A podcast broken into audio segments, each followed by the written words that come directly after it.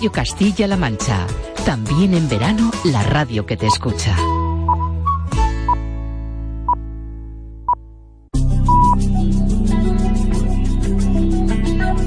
En Radio Castilla-La Mancha, la actualidad taurina. Muy buenas noches, es tiempo de toros en Radio Castilla-La Mancha. Comenzamos el repaso a la actualidad taurina del fin de semana por la Plaza de Toros de Iscar, donde uno de los nuestros, Rubén Pinar, paseó la única oreja del festejo que pudieron ser más de no haber fallado con la espada. Se le dio un encierro de Adolfo Martín. También se celebró una corrida de toros en Villacañas que pudieron seguir en directo por Castilla-La Mancha Media, en la que Uceda Leal, Sánchez Vara y Raúl Rivera salieron a hombros. Se lidiaron toros de Moyalta de buen juego en general. Y en Huelva, festejo de rejones, Diego Ventura y Andrés Romero a hombros en el a mano que cerró las colombinas con los toros de Benítez Cubero. Toreo a caballo también en Estella, Navarra, corrida charra con Hermoso de Mendoza, padre e hijo y Luis Pimentel a hombros. Se lidiaron toros de José Rosa Rodríguez. Y en Alicante, Novillada, pasearon un trofeo Jorge Rico y Borja Simelis. Se lidiaron novillos de Monte Alto. En cuanto a la jornada del sábado, destacar el triunfo de Pablo Aguado en Huelva, donde cortó las dos orejas de un toro de Albarreal. Un festejo en el que dejó destellos de torería Morante de la Puebla y David de Miranda paseó un trofeo. También se celebró una corrida de toros en Estella en la que salieron a hombros Esaú Fernández y López Simón. Se lidió un encierro de Buenavista y en Pedro Muñoz triunfo de Canales Rivera y Julio Benítez el Cordobés en la alternativa de Daniel Ollora el Dani. Se lidiaron toros de Montalvo, el Pizarral y Soto de la Fuente. También salieron a hombros Leonardo Hernández, Miguel Ángel Pereira y Ginés Marín en Berja, donde se lidió un encierro de Núñez de Tarifa. Hasta aquí la actualidad taurina del fin de semana. Les dejamos ya en compañía de José Miguel Martín de Blas y Tiempo de Todos. Que pasen una feliz noche.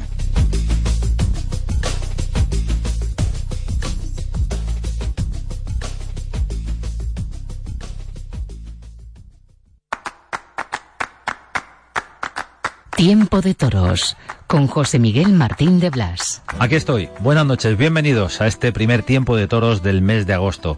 Es Tiempo de Toros en la radio, Tiempo de Toros en Radio Castilla-La Mancha para acercarnos a los protagonistas. Hoy van a pasar por este espacio toreros jóvenes como Villita, que debuta la próxima semana con Picadores, uno de los nuestros. Toreros como Rafaelillo. Nos espera ya Rafaelillo, cogido violentamente de forma muy grave, todavía se está recuperando en Pamplona. Resultó cogido por ese toro de Miura. En un momento hablamos con Rafaelillo.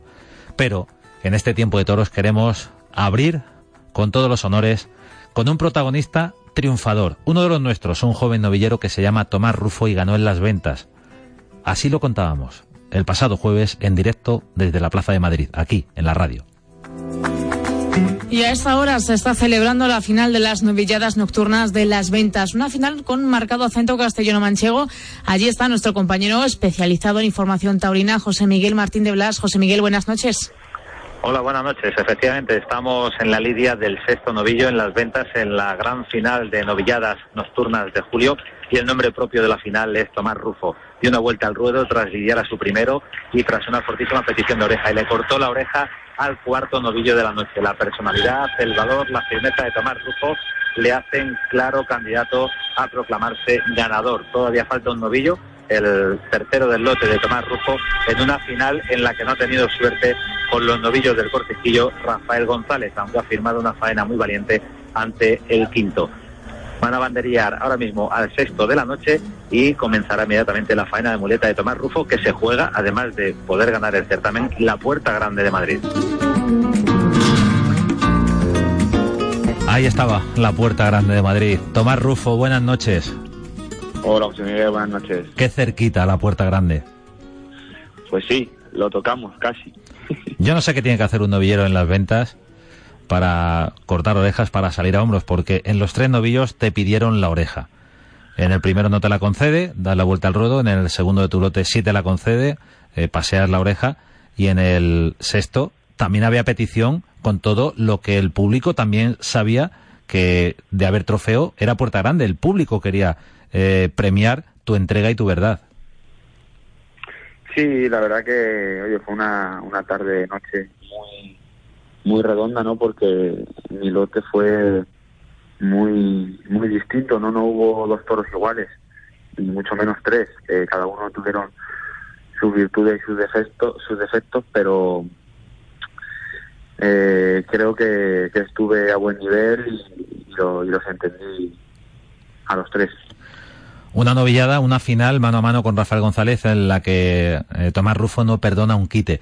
Una actuación, Tomás, con ese primer berrendo en castaño por el que nadie daba un duro o un euro o lo que tú quieras, pero un novillo muy manso al que metes en la muleta, al que haces una faena de mucho mérito. Sí, la verdad que ese primer novillo fue el que el que me dio la confianza para para para estar entregado toda la tarde, ¿no? Porque eh, el novillo era un tanto incierto y, venía por dentro y muy agarrado al piso. Y bueno, eh, yo mi cabeza dije que había que tirar la moneda y, había que ponerse donde, donde realmente eh, se ponen los toreros, ¿no? ya sea bueno o malo. Y bueno, me puse en el sitio, lo conseguí meter en la muleta, lo maté muy bien. El presidente no lo, no lo vio mm, de premio de oreja, por lo que, oye, yo respeto su opinión y su decisión. Y, y de una vuelta al yo creo que fue una faena eh, muy importante. Una faena importantísima a ese novillo de Lozano Hermanos. Y luego sale un novillo con, con, mucha clase, un novillo que te permite descolgarte de hombros y al que, como en el primer caso, planteas faena inmediatamente, sin probaturas. Sí, hombre, yo este encaste pues no lo, no lo he toreado muchas veces, ¿no? Pero es, es mucho de confiar en ello porque eh, a lo mejor en los primeros tercios pues no se los ve claro, pero pero oye, había que apostar desde el primer momento con todos y, sobre todo pues ese cuarto novillo tuvo una muchísima clase y, y, y oye pues me dejó me dejó torear muy a gusto y, muy relajado y eso lo supo ver el, público de Madrid. Hay momentos en los que el público ruge, tiembla con el toreo de Tomás Rufo y dicho esto, parece fácil, pero estamos hablando de un novillero que ha toreado muy poco. ¿Cuántas novilladas llevas con la del pasado jueves en Madrid, Tomás? Pues con la del pasado jueves en Madrid y llevo siete. ¿Y dos de ellas en las ventas? Dos de ellas en las ventas. Bueno, le cortan la oreja al, al cuarto y bueno, eh, yo creo que la baza psicológica eh, personal, sin entrar en, en otras cuestiones de rivalidad con tu compañero, con el otro finalista, con Rafael González, pero la baza psicológica ya nos has mostrado antes que, que el primero te dio eh, esa fuerza moral, esa fuerza psicológica. Yo creo que se la diste tú a él y se la diste tú a todo el público, pero faltaba el sexto. Se lo brindas a Morenito de Aranda, ¿por qué?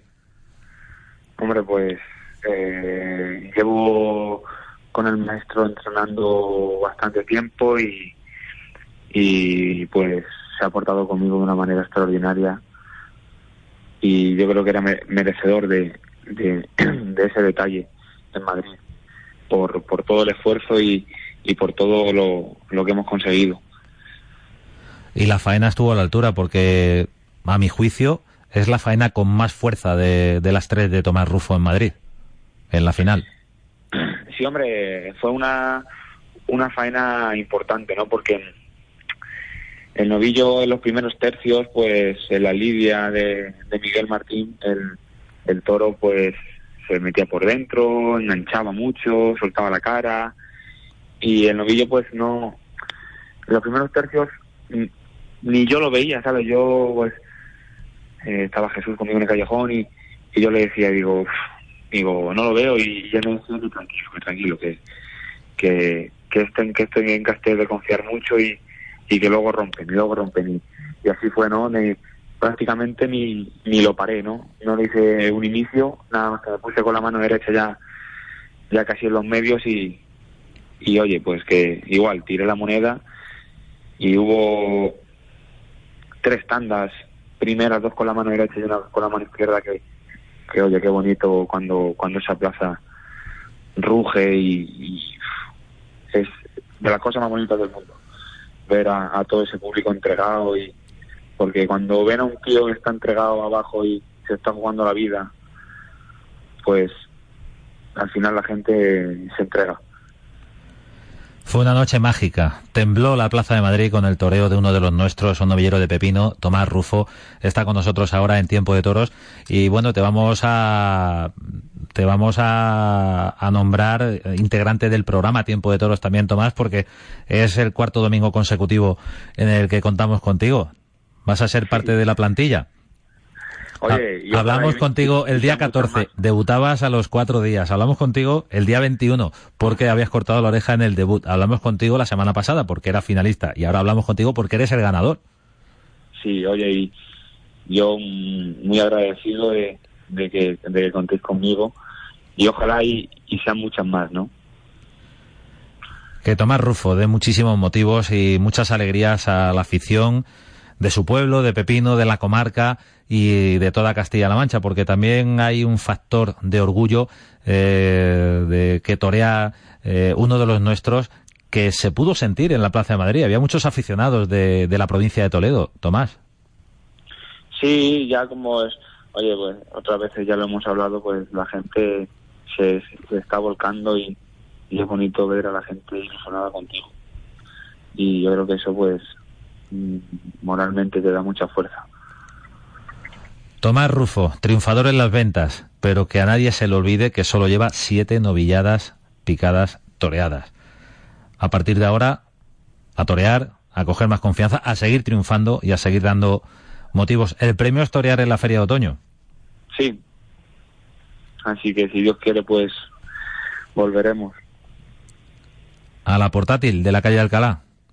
Ahí, ahí estamos ya. A la gran plaza monumental de Madrid, la primera plaza del mundo en la que se proclamó triunfador uno de los nuestros, Tomás Rufo.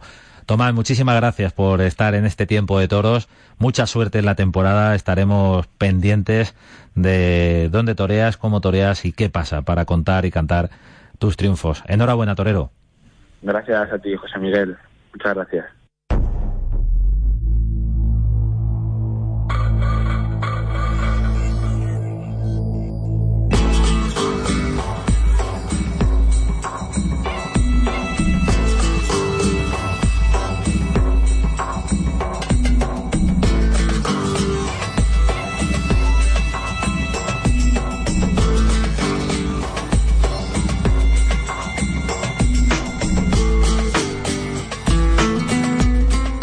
El suyo no es un camino fácil, es una carrera a sangre y fuego. Es la historia de un torero obligado a pelear con esos toros tan difíciles que, na que nadie quiere. Un torero obligado, porque quiere ser, porque quiere estar en las ferias y porque quiere sentirse torero, a dar el máximo de lo que se puede dar delante del toro. Un torero castigado por los toros, un torero que se está recuperando felizmente y lo celebramos. En la última corrida de Pamplona, en la feria de San Fermín, un toro de Miura le lanzó con muchísima violencia contra las tablas. Estoy hablando de Rafael Rubio, Rafael y yo. Rafael, buenas noches. Buenas noches, Martín. ¿Cómo estás? Bueno, ya algo mejor, ya seguimos ya eh, la recuperación está siendo bastante mejor y bueno, ya como se puede decir, ¿no? El dolor es mucho más llevadero dentro de, que las molestias son muy grandes por todo lo que llevo por dentro, todo lo de todo y todo, pero bueno, todo, la morfina y la medicación y los calmantes pues me lo alivian y bueno, y ya es cuestión de, de reposo, mucha paciencia y bueno, y que el cuerpo te vaya guiando junto con los médicos, ¿no? Y cuestión de tiempo para que todo vaya consolidándose y volviéndose a poner en el sitio que estaba antes, ¿no? Los toros hacen daño hasta con, con las orejas. Sí, está claro que esta progresión no es de mentira. Un toro te puede quitar la vida hasta hasta con una, hasta con un coletazo de rabo, ¿no? Lógicamente y, y bueno, y por eso es tan grande esta progresión y tiene tanta importancia tanta magia y es tan bonita, ¿no? Porque en un minuto, en décima de segundo, puede pasar de todo, ¿no? La gloria, la tragedia y la emoción, el fracaso. Y por eso es tan bonita, es tan verdadera y hay tanta entrega, ¿no? Porque te juegas la vida y, y porque es un espectáculo de muchas emociones y es un arte. Rafa, realmente no es necesario que un toro hiera, eh, meta el pitón a un torero para provocarle daños fortísimos, como te ha pasado a ti con esa acogida en Pamplona. Te lanza con una violencia tremenda contra tablas y, la paliza es eh, monumental. Bueno, no, no, hace, eh, no hace falta que un toro tenga que meter el pitón para quitarte la vida, ¿no? Este, el 14 de julio no me la quitó, pues, ciudad que me tocó en Pamplona. Estuve en Pamplona y, bueno, eh, el hospital, eh, perdón, la enfermería como que es un hospital y el equipo médico compuesto por el doctor Hidalgo, el doctor Ciga y el doctor Sábado son extraordinarios profesionales y tuvieron la gran acierto y capacidad de, de operarme en el momento, si no, pues no me llegaban al hospital, ¿no? Y me salvaron la vida. Y independientemente de eso, eh, yo lo que sentí fue muy fuerte porque, bueno, yo te digo que he tenido cinco o seis cosas fuertes, el año pasado en Valencia, en Benidorm, en, Quito, algunas más, leves y en otro el pitón como entrado, pero aquí yo no tengo el pitón entrado, pero no tengo como el pitón me, estaba, me había reventado por dentro. No entró, gracias a Dios, porque el impacto fue tremendo y la fuerza del pitón la frenó dos costillas de las muchas que me han fracturado, pero hay dos que están totalmente fracturadas por dos sitios, las costillas arrancadas de cuajo, del impacto tan brutal. Y eso fue lo que me hizo también mucho destrazo en las venas intercostelares, perdón, en los pulmones, en la capacidad, en la pleura y todo, y fue lo que me produjo pues tanto daño por dentro. De ahí esa inevitable cara de dolor. ¿Tú qué pensabas cuando ibas para la enfermería? Porque bueno, eso debe pasar muy rápido o muy lento, no lo sé. Sí, fue muy rápido y muy lento. Yo mi sensación fue de mucha angustia, de que yo sabía que lo que era muy fuerte, porque yo eso no lo había sentido nunca en mi cuerpo y yo notaba como me ahogaba, me ahogaba, me dolía muchísimo, tenía un bulto en la espalda atrás muy grande, escuchaba con todas las costillas y todo un ruido muy raro y mi sensación era que cada vez respiraba menos como que mi cuerpo se apagaba, ¿no? Y eso era el síntoma de que me estaba apagando, que era capacidad pulmonar cada vez la tenía menos y por eso fue pues bueno, la, el éxito y la clave de que los doctores interviniesen en la plaza que me salvaron la vida. Y yo notaba que, que aquello, bueno, que me estaba yendo. Yo lo noté y hubo un momento en la enfermería de, de miedo y de mucha incertidumbre, ¿no? Por mi parte. ¿Todo eso cómo lo supera un torero? Rafael. Bueno, teniendo lo antes. Yo eso... No se puede llegar a la plaza sin tenerlo claro.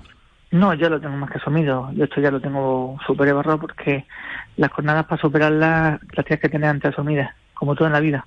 Aquí sabemos que cuando te estás en un hotel y rezas, si tienes, si eres de la capilla y te despides de tus seres queridos y todo, sabes que te vas, pero no sabes si va a volver y eso lo tienes que tener asumido y eso lo tengo asumido ya de hace un tiempo para acá, lo tenía, no lo teníamos mejor tan presente porque no lo queremos tener, ser conscientes, pero desgraciadamente los últimos años lo hemos vivido eh, compañeros que paz descanse, como Víctor Barrio y Fandiño, y, y eso pues te hace madurar más y son golpes muy fuertes que nos hemos llevado los actores de los últimos años y te hacen asumir mucho más lo que es la realidad y la dureza de esta profesión y por eso te digo que, que yo cuando estaba en enfermería, me acuerdo hasta de ellos, de mis compañeros, y hubo un momento que la, cruz, de Caravaca que yo llevo encima y quise despedirme, bueno, despedirme, no sé si despedirme o no, pero sí quise hablar con mi mujer y con mi hija por, y decirles que las quería y no me dejaron los, médicos porque se, y, ahí me preocupé porque veía que éramos era cuestión de minutos y era clave de mi y ahí noté que aquello era muy fuerte. Y ya afortunadamente, cuando ya me durmieron, porque ya también pedía que me durmiesen, que me dolía mucho y que me pusieran oxígeno que me ahogaba, pues ya cuando me desperté, después de no dejarme hablar con mi familia, me desperté la UCI. Y ahí ya vi que de esta me había escapado y me volvieron a hacer otra intervención, ¿no? En el neumotórax derecho. Pero eso lo viví yo y, y lo importante no es superarlo después, sino tenerlo antes asumido para que luego no te cueste trabajo superarlo porque es parte de nuestra profesión, nuestra vida y hay que saber a, convivir con ello, ¿no? Que por eso es tan bonita esta profesión, pero tan dura y tan difícil. La entrega, la verdad, de los toreros en el ruedo. Ocurrió en Pamplona con un toro de Miura, le ocurrió a nuestro protagonista, a Rafael Rubio, Rafaelillo. De no ser en Pamplona, eh, Rafa, parece inevitable pensar que si no es en una plaza mm. importante estaremos hablando de, algo muy fuerte, ¿no? Sí, sí, no, no voy a decir nombre de edificios, pero si de no ser en Pamplona otras plazas muy importantes, muy preparadas, con un equipo médico y con una enfermería que esté totalmente actualizada, casi como un hospital, y que no y que tuviesen tenido el valor del acierto y la profesionalidad de, intervenir en el momento, pues bueno, Martín, no estaríamos hablando ahora mismo. Así me lo han confirmado todos los médicos y doctores que he hablado con ellos. Esa es la realidad. Por eso me he vuelto a nacer y a partir de ahora tengo un cumpleaños que celebrar que es el 14 de julio, el pobre de mí, y ahora me siento pues mitad pamplonica, mitad murcianico, y, los, y esos doctores pues son nuestros ángeles de la guarda, ¿no? Y esa es la realidad, ¿no? De, todo lo que he vivido en esta acogida que ha sido muy fuerte, ¿no? La más fuerte de mi carrera con diferencia. Habla de cumpleaños, eh, creo que se te juntan muy cerquita uno de otro. Bueno, cuando celebre uno pues ve hasta tres días, ¿no? Sin parar. Porque como es el 14 de julio y el día de la acogida, el pobre de mí, mi cumpleaños, yo nací el 16 de julio, que este año pues lo celebré en la UCI, eh, gracias a Dios. Y bueno, este año no hubo tarta. Sí hubo, sí hubo, además me emocioné. Ah, sí, hubo tarta. Sí, mi mujer, eh, que estuvo allí el, día siguiente, con una amiga muy especial que le tengo un cariño tremendo, que es, inglesa, bueno, es estadounidense, pero vive, eh, vive en Inglaterra, en Londres, que se llama Randy eh, estuvo allí acompañándome con mi mujer y se presentaron en la UCI con una tarta para que soplase, por lo menos para que hiciera el intento, porque ni podía. Imagínate, ¿no? Qué cumpleaños más bonito, más especial y eso nunca lo olvidaré, ¿no? Eso fue el martes en la UCI, ahí en Pamplona. Mm.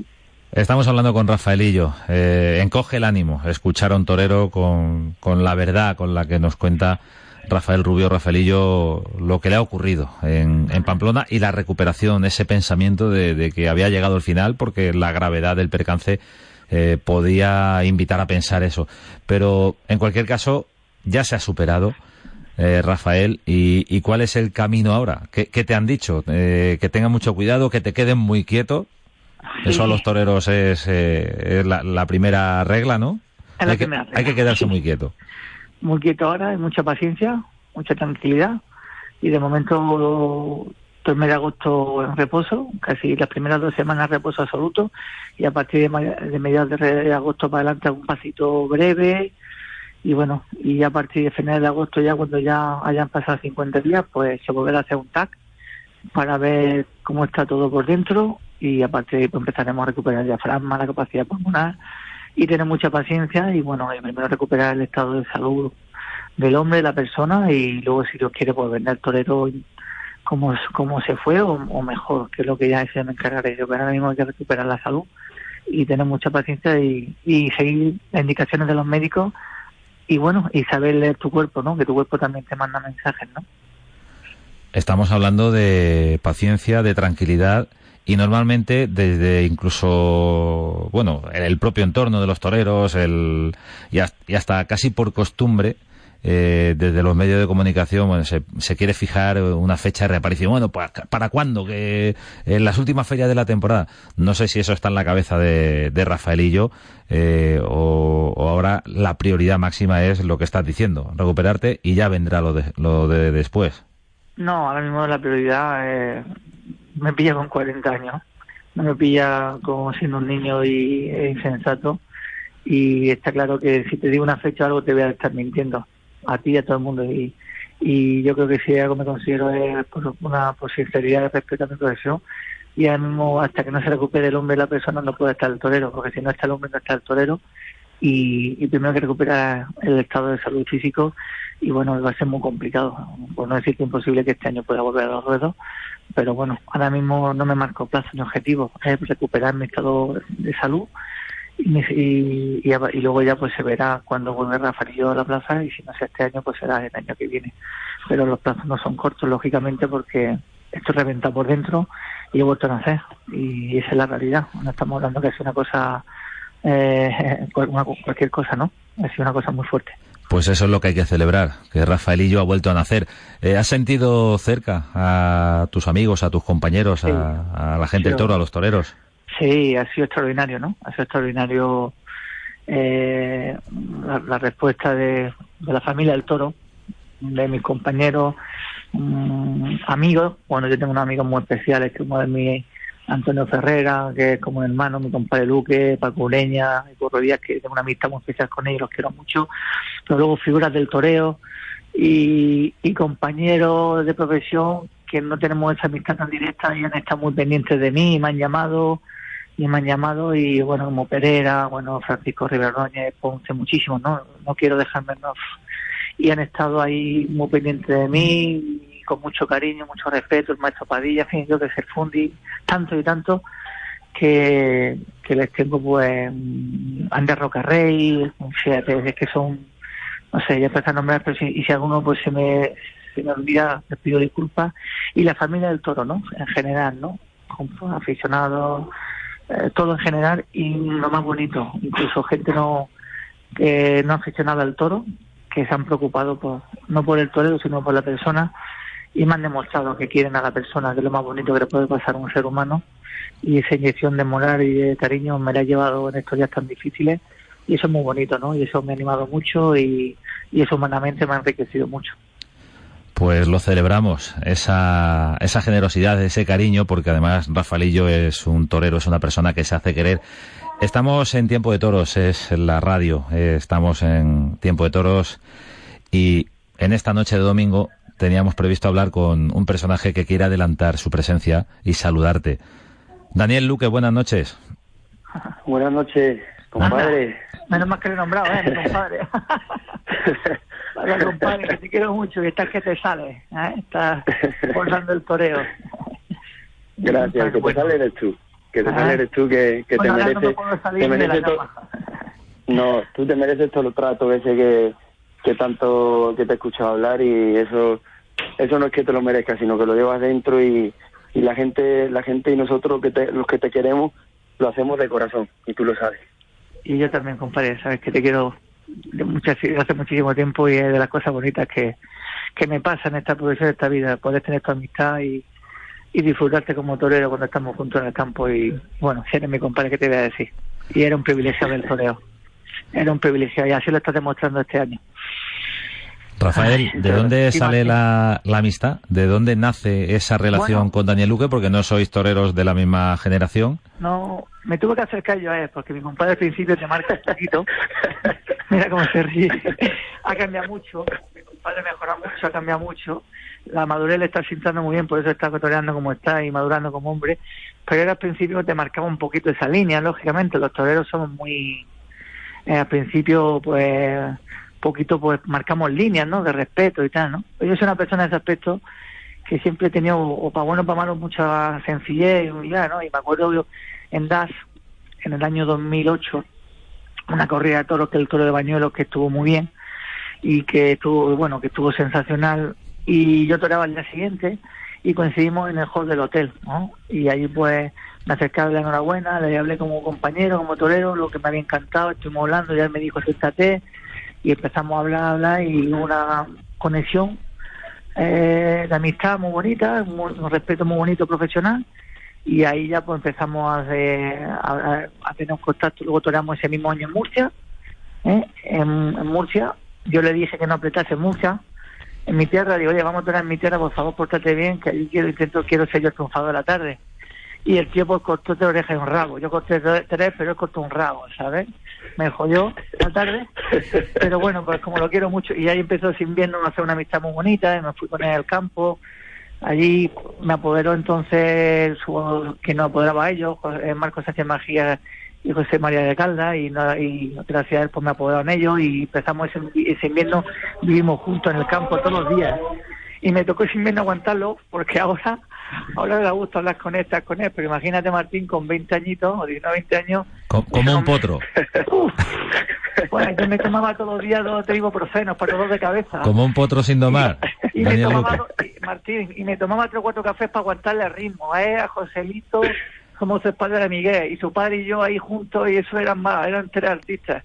Pero fue una época muy, una época muy bonita, muy bonita ahí en, ahí en, en, ahí en, el Algarrobo, en la qué bueno, qué bueno, qué bueno recuerdo, compadre. Y eso fue precioso. Vivíamos en la habitación juntos. Ahí, ahí nos acostábamos, nos levantábamos muchas noches, muchos días nos duchábamos de frío que hacía, no nos duchábamos, porque hacía mucho frío. En fin, cosas muy bonitas, ¿no? cosas muy bonitas y fue el año que, bueno, el 2009, que fue el año que rompió y estuvo cumbre en Madrid, en todos lados. Y, y lo vivió con él y, y él apenas tenía 20 años, ¿no? Yo ya era más veterano porque porque soy más veterano y ahí empezó una amistad muy bonita, muy bonita, ¿verdad? Y... José Miguel, Dime, te, dime, tengo Dani. que decir que mi, compa mi compadre, mi compadre cuando se bajaba conmigo para abajo me reventaba. yo tenía que poner el coche, eso no lo dice, que tenía yo que poner el coche para todos lados. Sí, eso es el coche para todos lados. Rafarillo, Oh. Rafarillo lo llevaba una en la mochila, lo metía en la mochila y me lo llevaba para todos lados. Era uno más de la cuadrilla, no gastaba ni broma yo al principio y me llevaba en el coche y yo ni pagaba gasoil ni nada y me llevaba todos los tentaderos y así- eso me vino muy bien para ahorrar un colchoncito, ¿sabes? Que todavía lo tengo por ahí guardado. Bueno, pues la sonrisa y, y el buen ambiente, el buen humor de Rafael Rubio, Rafaelillo, rememorando esos momentos eh, en los que conoció a Daniel Luque, que es nuestro siguiente personaje en este tiempo de toros. Yo creo que ha sido enriquecedor eh, escucharte con esa fuerza, con esa Sí. capacidad de, de recordar los buenos momentos para, bueno, pues pa- para mandarte de alguna manera eh, todos eh, ese ánimo y esa fuerza porque te espera una recuperación Muy larga. muy larga. Entonces, Sí. bueno, tiempo tienes de volver a las andadas, de que ponga el Sí. gasoil y el coche Luque. Sí, sí, sí, y de- es y que estéis en el Pues campo- que, tiene muy buen coche y lo saca muy poco, se le va a oxidar. José Miguel, mira, te tengo que, te- antes de que cuelgue, te tengo que decir una cosa porque... me vas a machacar, eh, eh, compadre, me vas a machacar. No, no, no, no, esto sí, esto sí ya va, ya va en serio, compadre. Esto ya va en serio. Y te digo una cosa, eh, me, o sea, yo toreaba, toreaba Montemarsan y, y al día siguiente pues cogí el coche y me fui a Pamplona a verlo. Yo, bueno, pues, la eh, ahí estábamos en la UCI y bueno, pues yo me esperaba, yo me esperaba ver todo lo que había hablado con su mujer todos los días. Eh, yo me esperaba ver un tío decaído, eh, bueno, y te tengo que decir, tengo que decir que cuando, por eso los toreros yo creo que no somos normales en ese aspecto y, y bueno, cuando llegamos allí yo vi a Ferrera, le pregunté antes de subir para arriba, me lo encontré en el, en el ascensor y le pregunté cómo está mi compadre. Y me dice, tu compadre ya verás ahora cuando lo veas. Nos daba ánimo él a nosotros, él se reía más que nosotros. O sea, yo sé que lo hacía para que nosotros nos preocupáramos, pero José Miguel, cuando yo lo vi ahí, mm, los toreros somos héroes y te digo una cosa, ellos que matan ese tipo de corridas todavía tienen un plus más, porque ahora que yo mato alguna, yo creo que eso, el reconocimiento todavía yo creo que debe ser mayor, ¿no? Y, y bueno, verlo verlo ahora como lo veo, con el ánimo que, que, que tiene, eh, a su familia, eh, a nosotros, me alegro mucho de verdad de, de poder escucharlo así y que bueno y que yo sea pues eh, uno de sus de sus amigos como él dice y, y bueno eh, la verdad que me, me, me enorgullece mucho no Ahí lo tienes, Rafa. Qué bonito, me ha reventado, me ha destrozado. No es por, por- ¿Has visto por qué lo quiero? Porque tiene un corazón muy grande, si no, no podría torear como torea, con ese sentimiento, esa sensibilidad tan especial que le dio su madre cuando lo parió.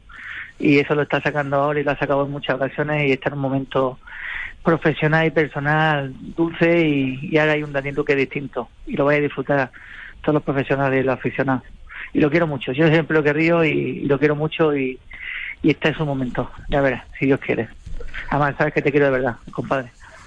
gracias igualmente compadre Rafaelillo, muchísimas gracias por estar en este tiempo de toros. Buenas Muchas noches, gracias. que te recuperes perfectamente y te esperamos en los ruedos y delante del toro. Torero. Gracias por esta bonita entrevista y sorpresa que me has dado ahí con mi compadre. Un fuerte abrazo. Buenas noches, Rafaelillo. Buenas noches. Buenas noches, adiós.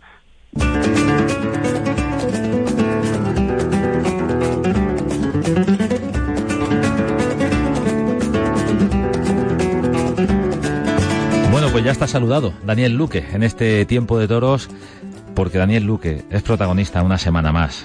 Esta semana ha sido el día de San Ignacio, el pasado miércoles, el día en el que cuajó a un toro de Ana Romero de Santa Coloma, en Azpeitia. Pero es que ya venía avisando, lo acaba de mencionar él, Toreón Mont de Marsan volvió loca a la afición de Mont de Marsan con una gran faena, delicada, acariciante al toro vendaval de la quinta, otro toro de Santa Coloma.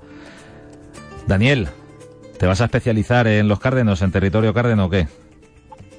bueno, me voy a especializar en lo que sale por ahí, José Miguel, porque eh, yo también era antes muy reacio hacia a otro tipo de encastes. De, date cuenta que, bueno, uno desde que sale eh, habiendo matado corridas, entre comillas, que, bueno, que no, yo en ese aspecto no estoy de acuerdo, torerista, pero pero aquí cualquier ganadería es torerista y cualquier es torista, ¿no? O sea, eh, las ideas del animal es el que pone el que pone la complicación en el ruedo, ¿no? Y, bueno, eh, la verdad que, que aparte de bueno de toda la temporada tan buena que estoy llevando, eh, también tengo ahora ese punto de suerte que, que muchos años la, me ha hecho falta, ¿no? En el momento clave, que el día clave que te toque un toro que, que te deje expresarte, ¿no? Eso también eso también es, muy importante en, la carrera de un torero, ¿no? Vamos a empezar por lo más reciente. ¿Cómo fue esa faena del pasado miércoles al, al toro de Ana Romero en Azpeitia? Bueno, mira, fue un toro que, que tuvo una clase excepcional, un toro que embestía un ritmo como, como no uno está acostumbrado a, a torear, porque bueno, eh, es un encaste muy particular y muy especial y bueno, también su investida también lo saca, ¿no? Y, y bueno, la verdad que he tenido la suerte de tener delante ese animal para, para poder expresarme como, como yo siento y, y bueno, eh, sobre todo en una feria, en una plaza de, de, mucha responsabilidad y de donde las cosas buenas pues se valoran, ¿no? Y, y bueno, la verdad que en ese, en ese aspecto estoy muy, estoy muy contento, ¿no? ¿Y el toro vendaval de la quinta, cómo fue? Pues mira, el toro vendaval de la quinta fue un toro, un gran toro. Eso es de Sí, el de Mont de Marsan, un toro un toro con una calidad como es, como es esa ganadería y, bueno, tiene ese punto de, bravura que, que bueno, que, que molesta, ¿no? Que, que es una ganadería que, que es exigente y que, que necesita que la entiendan, ¿no? Y, y bueno, eh, la verdad que a mí era una ganadería que al principio de matar de toro me costaba, aunque he tenido la suerte de torar mucho en el campo, pero era un toro que no había tenido suerte y que no había no me había encontrado con ningún toro que me hubiera dejado estar a gusto para coger esa confianza no que se le coge a las ganaderías cuando uno triunfa con ella no y, y bueno pues ahora la verdad que, ya cuando me anuncien una corrida de Santa Coloma pues ya voy con ese con esa cosa que llevamos los toreros cuando estamos a gusto y bueno pues eso eso ayuda al triunfo no la faena de Mont de Marsan es antológica porque es pura caricia. Pues sí, fíjate que, al toro le había que mantenerle su altura, ¿no? Era un toro que, que para mi gusto le faltó nada, un pelín de humillar para tener un poquito más de profundidad, pero había que mantenerle una altura eh, para poder expresarlo y sobre todo pues ponerle mucho, ¿no? Ponerle mucho sentimiento porque tienen una embestida tan tan dulce y tan tan exquisita que como no le metas, como no le, eches el alma, eh, son animales que, que no transmiten. O sea, no transmiten arriba y, bueno, pues eh, había que había que hacerlo y, y bueno, eh, la verdad que ha sido de las faenas importantes en mi carrera y, y bueno, sobre todo ya más que importante es como el, como todo el mundo me lo ha, me lo ha cantado, ¿no? Cuando hablamos de Santa Coloma, cuando hablamos de encastes eh, como el de Santa Coloma, que no están precisamente eh, en, los mejores carteles y normalmente es la afición más turista la que apuesta por ellos, nos olvidamos de algo importantísimo y es esa bravura exquisita y esa nobleza que es realmente el gran tesoro de Santa Coloma, no el toro dificultoso y el toro de sentido, que eso también sale, pero el bueno de Yesca. El de Payarés también de Santa Coloma. De Payarés, ¿cómo fue? Impresionante. Yo es que te digo una cosa, José Miguel, de verdad. Eh, yo sé que te voy a decir una cosa que a lo mejor eh, pueden pensar, pues, no sé, no sé cómo, no sé de qué manera decirlo para que no, pero mira, te digo una cosa, esa ganadería, ese encaje fundamental que esté en las grandes ferias que esté en los grandes carteles, sobre todo en días especiales, en momentos especiales, porque esas ganaderías son especiales. Y de toda la vida, todas las ciudades del toreo las han toreado. Y han hecho faenas muy grandes. No se debe perder, porque muchas veces eh, el público nos quiere ver con ese tipo de animal. quiere ver la capacidad de cada torero, quiere ver eh, si somos capaces de, acoplarnos a otro tipo de embestida, a otro tipo de toro. Y eso es bonito, y eso lo que hace uno es llevar gente a la plaza. Porque la gente cuando le interesa algo y quiere ver algo que no está acostumbrado, la gente va, se levanta de su casa para ir a los toros. Y eso yo creo que ese punto no se debe perder y tenemos que, hacerlo, ¿no? Pero es importantísimo que, que se respete su tipo, su morfología que no se le saque de donde nunca debió salir el toro de Santa Coloma, es decir, que no se le metan más kilos y no se agrande el toro porque lo que pierde por el camino es la bravura. Claro, claro, es que un toro de Santa Coloma no puede pesar 550 kilos.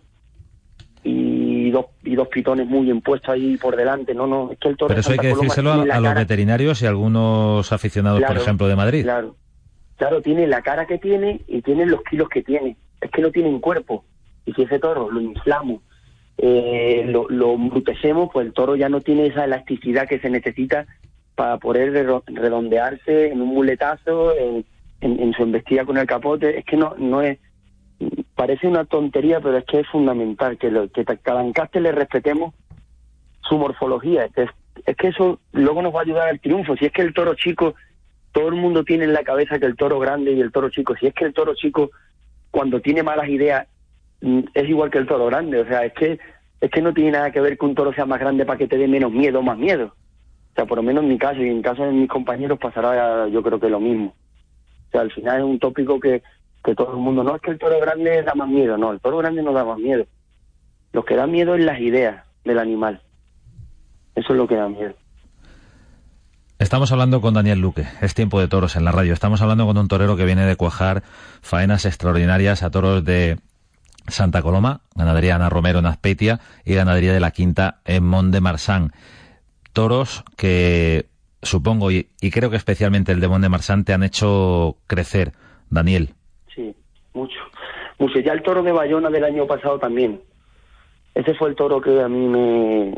Pero no, no quizá el de las dos orejas, sino el que me, el que me da moral para yo eh, tener el pasaporte de, de poder entrar en estas corridas y saber que yo soy capaz de, dar un buen nivel en este tipo de toros, me la da el segundo toro de Bayona del año pasado. un toro muy exigente al que no lo rematé bien con la espada, pero era de las faenas más importantes que yo he hecho en una plaza de primera.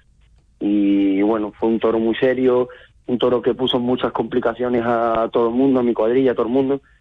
Y cuando yo cogí la muleta y me entregué, el animal me entregó y a mí me dio la confianza que, te tiene que dar un animal para que para que tú ya vayas a la plaza con esa confianza. Y eso eso más que te lo da el animal o te lo quita.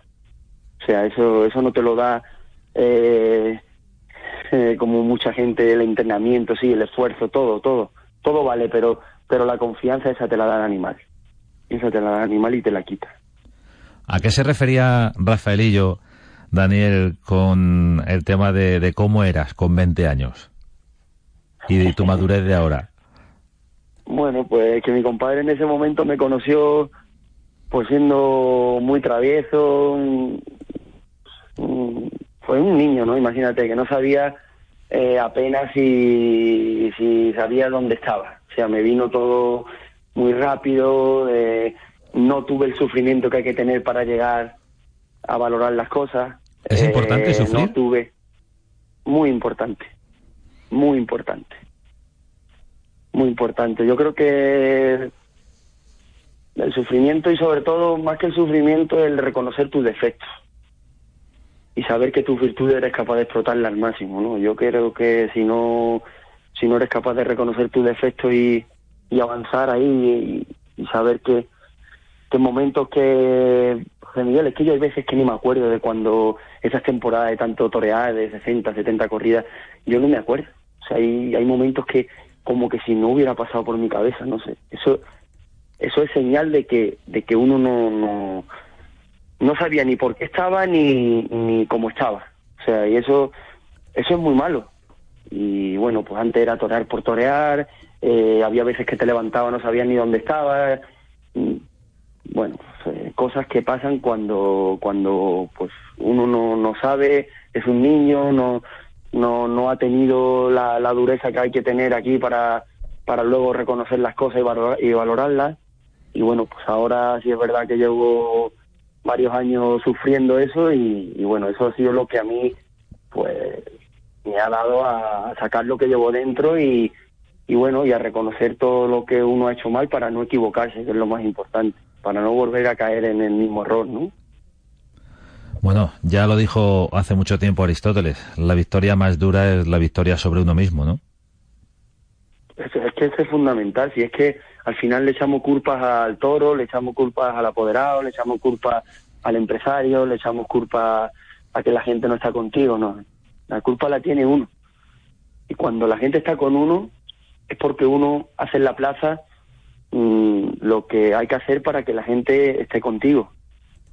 Y así todo es más fácil. No es fácil, es que eso es muy difícil, mantener una regularidad. Por eso las figuras del toreo están donde están, porque son capaces de mantenerlo y porque son capaces de hacerlo no una vez, sino un año, otro año, un día, otro día. Es que eso es muy difícil, muy difícil. Y para conseguir eso, lo primero que hay que ser es consciente de uno estar eh, personalmente asentado, tu familia, tu vida, tu es fundamental para que luego en la plaza seas capaz de, de sacar lo que uno lo que uno lleva dentro, ¿no? ¿Cuál es el lugar de Daniel Luque hoy en el toreo? Pues mira, eh, eh, José Miguel, eh, el lugar no es el, el, que quiero ocupar. El lugar no es donde yo quisiera estar, pero sí te digo que ahora mismo soy feliz.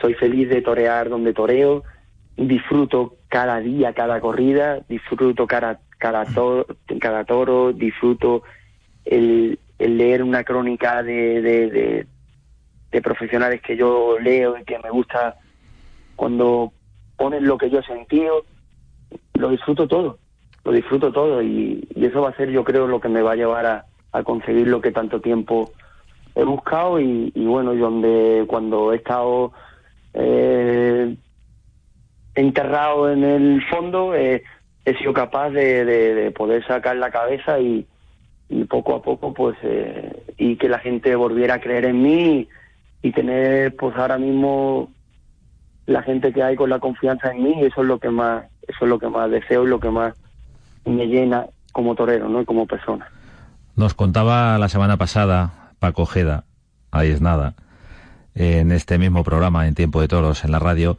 que después de la alternativa tuvo que buscarse para reencontrar su propia personalidad, porque querían que toreara como él no sentía. Y volvió a sus orígenes, volvió a la marisma, volvió a, a, estar en paz con el toro y con todo el mundo, y para empezar con él mismo, es, así nos lo contaba, lo estoy recordando ahora, eh, porque fue una conversación maravillosa con el maestro Paco Jeda. Y cuando él se reencontró consigo mismo, fue cuando, bueno, realmente explotó automáticamente. Eh, en Madrid, con el toro de Cortijo Oliva, luego la puerta del Príncipe de Sevilla y luego ya la historia que todo el mundo conoce, ¿no? Fíjate, fíjate que te lo, que te lo, que te lo decía yo hace unos, hace unos segundos, te decía que, que para encontrarse uno en la plaza, lo primero que uno se tiene que encontrar es como persona y estar estable y estar tranquilo y es que si no, es que nosotros vamos a jugarnos la vida. Que un torero se le... Es que yo... Es que estoy muy... No, no, no es una cosa de broma. Es que cuando tú te levantas de la fiesta y te pones el vestido de torear, tú no sabes si vas a volver a entrar en la habitación. Es que no lo sabes. Es que hay que estar mentalmente muy preparado más para el fracaso que para el triunfo. Es que el, el triunfo viene el momento que coges las dos orejas y las paseas, ves el público entregado, ese es el triunfo. Pero es que el triunfo cuando se quita el vestido ya se va. Y ya viene otro día. Y ya viene otro día, ya viene otro día. Y es que es constante, es que hay que estar muy, muy preparado mentalmente más que físicamente. Si uno está preparado mentalmente, eh, bueno, bastantes años me he llevado yo estando más preparado físicamente que ahora y mentalmente no lo estaba, entonces no, no, es, no es igual, no es igual, no, no actúas de la misma forma. O sea que al final te das cuenta que, que cuando uno está con la cabeza donde la tiene que tener, pues todo es más fácil y todo fluye de otra forma, ¿no? Pues así se ha demostrado. Cada vez que te hemos visto torear, Daniel, ha sido un placer eh, ver esa faena, la vimos en tiempo de toros de Mont de Marsan, también la de Azpeitia, el año pasado con esa corrida de Payarés, eh, hace no tanto de aquella tarde extraordinaria de los victorinos en Ciudad Real, en fin. Daniel, que, que siga así la temporada y que encuentres el sitio que te mereces y que buscas. Muy bien, muchas gracias, Miguel. Un abrazo muy fuerte. Un abrazo. Buenas noches a Daniel Luque. Buenas noches.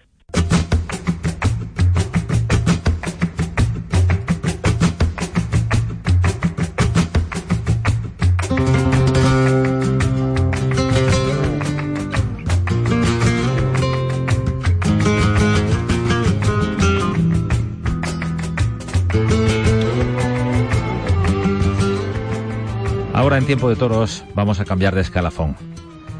Vamos a buscar a un torero que la próxima semana va a dar un paso importante.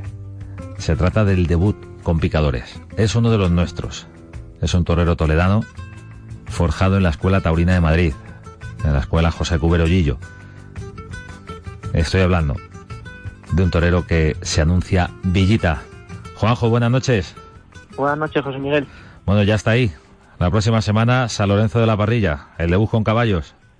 Sí, gracias a Dios ya lo tenemos cerca. Una novillada de José Cruz con Sergio Felipe, con Álvaro Seseña, que debutó hace un par de meses, y con Villita, que debuta. Llega en el momento, llega antes, llega tarde. Tú querías haber debutado antes. ¿Cómo va la cosa? ¿Cómo, ¿Qué sensaciones tienes? Bueno, después de haber acabado el año pasado habiendo operado un número importante de novilladas, pues la intención si posible de, la de debutar este año y, y al final por una cosa o por otras ha sido en agosto, que ya hemos a lo mejor sido un poco antes, pero al final las cosas han salido así y, el mejor debut que tenemos ahora mismo. Un debut con picadores. Eso implica asumir que, que son menos las oportunidades en el escalafón de novilladas picadas. Sí, la verdad es que ya desde, desde que debutamos, antes de debutar ya somos conscientes de, de cuando se debuta pues hay muchas menos oportunidades, muchas menos novilladas y es mucho más difícil torear y, y cada oportunidad que se nos brinde pues hay que aprovecharla porque las cosas se complican bastante. ¿Cómo ha sido tu trayectoria, Juanjo, hasta el momento? ¿Cómo valoras desde que debutas en público hasta el día de hoy, eh, justo antes de debutar con picadores? ¿Te imaginabas que ibas a llegar a, a ese paso? Porque eh, nos parece algo sencillo, pero son las incertidumbres que cualquiera que está empezando en una profesión eh, tiene cuando, cuando arranca, ¿no? Llegaré a debutar, llegaré a tomar la alternativa. Claro, la verdad es que yo soy un chaval que siempre está en la jugatoria de Madrid, que siempre he tenido muchísima suerte en el sentido de que, de que yo de becerrista, pues la verdad es que tora mucho, luego, luego de sin caballos igual, pero es verdad que cuando uno está de becerrista, por ejemplo, pues eh, dar salto sin caballos como que le parece un poco difícil, sube volumen, sube todo y, y ahora mismo pasa exactamente igual con el utrero, ¿no? Parece que es parece que es todo nuevo a partir de ahora, ¿no? Pero pero luego uno y otro es capaz de, de sobreponerse a todo eso y la ilusión y las ganas pues puede con todo con todo eso. ¿Da más miedo el novillo utrero que, que el heral de dos años a, a los toreros en general? O, ¿O por el contrario se le puede torear mejor porque se le puede picar? Yo creo que, yo creo que cambia, más que miedo o no miedo, cambia. Es, hay más, es, tiene más el toro, tiene más volumen, pero es verdad que, que el toro viste diferente, en viste, viste más, con menos, con, vamos, le dan viste más, con mucha movilidad que el Utero, el Utero está más parado, te deja estar de otra manera, pero verdad que el volumen sube y, y cambia, ¿no? Eh, parece un poco de, no de estar jugando, ¿no? De verdad no es que esté jugando, pero parece como que todo se profesionaliza mucho más que, que lo que es ahora.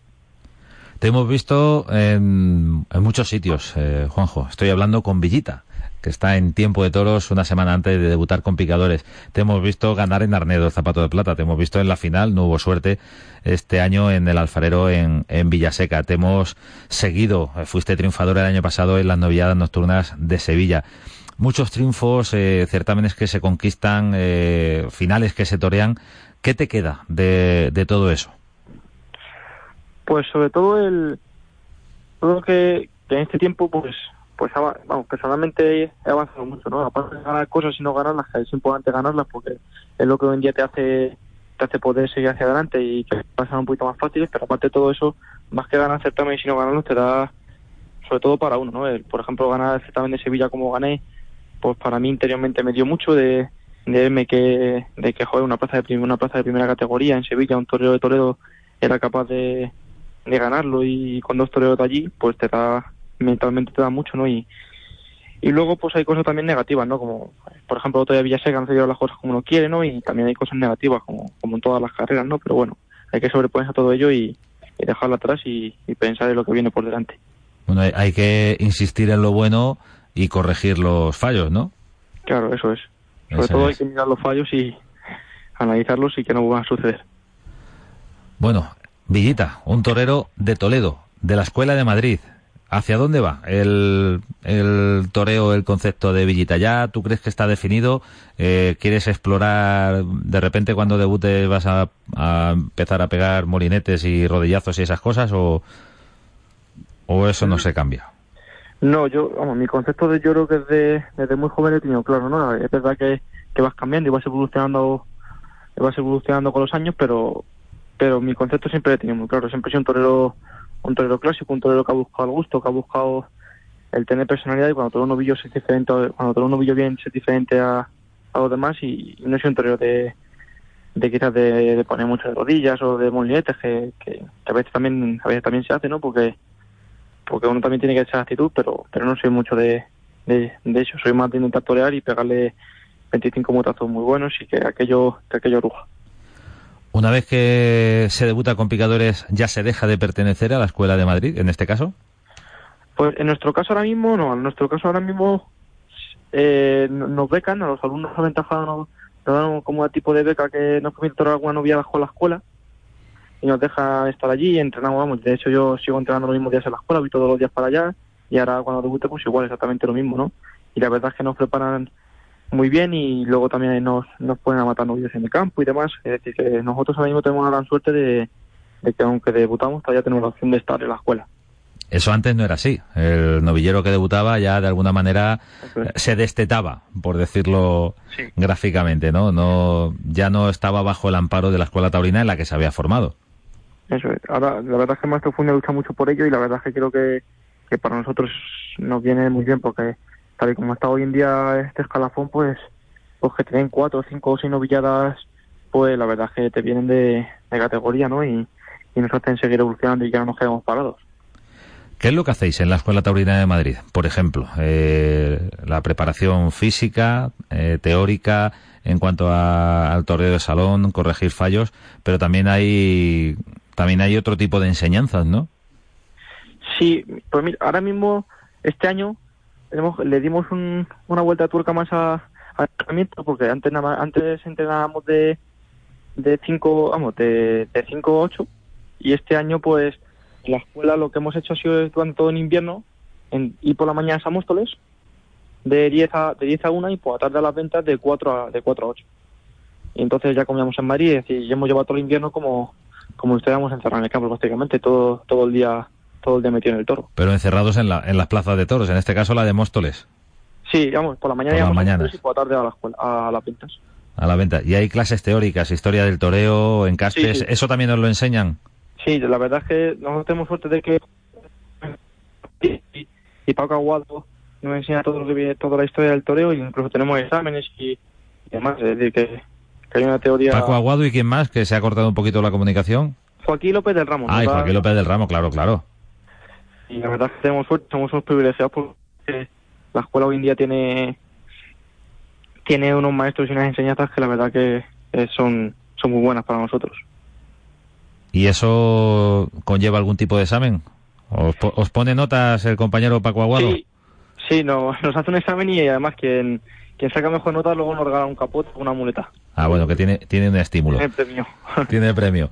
Bueno, estamos hablando con Villita, un torero de la provincia de Toledo, un torero que va a debutar en, con picadores el próximo domingo, día 11 de agosto, será en San Lorenzo de la Parrilla y lo veremos en la Monumental de Castilla-La Mancha, en Castilla-La Mancha Media.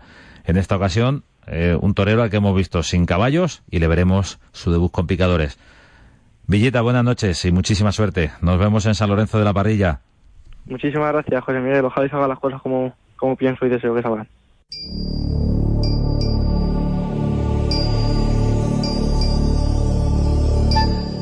Villita, uno de los nuestros que debuta la próxima semana en San Lorenzo de la Parrilla. Daniel Luque, un torero extraordinario que va cuajando Santa Colomas allá por donde torea. Rafaelillo, un héroe que se recupera. Y Tomás Rufo, un novillero de Pepino, de Toledo, uno de los nuestros, triunfador en las ventas, el elenco, los protagonistas de este tiempo de toros. Muchas gracias. Buenas noches.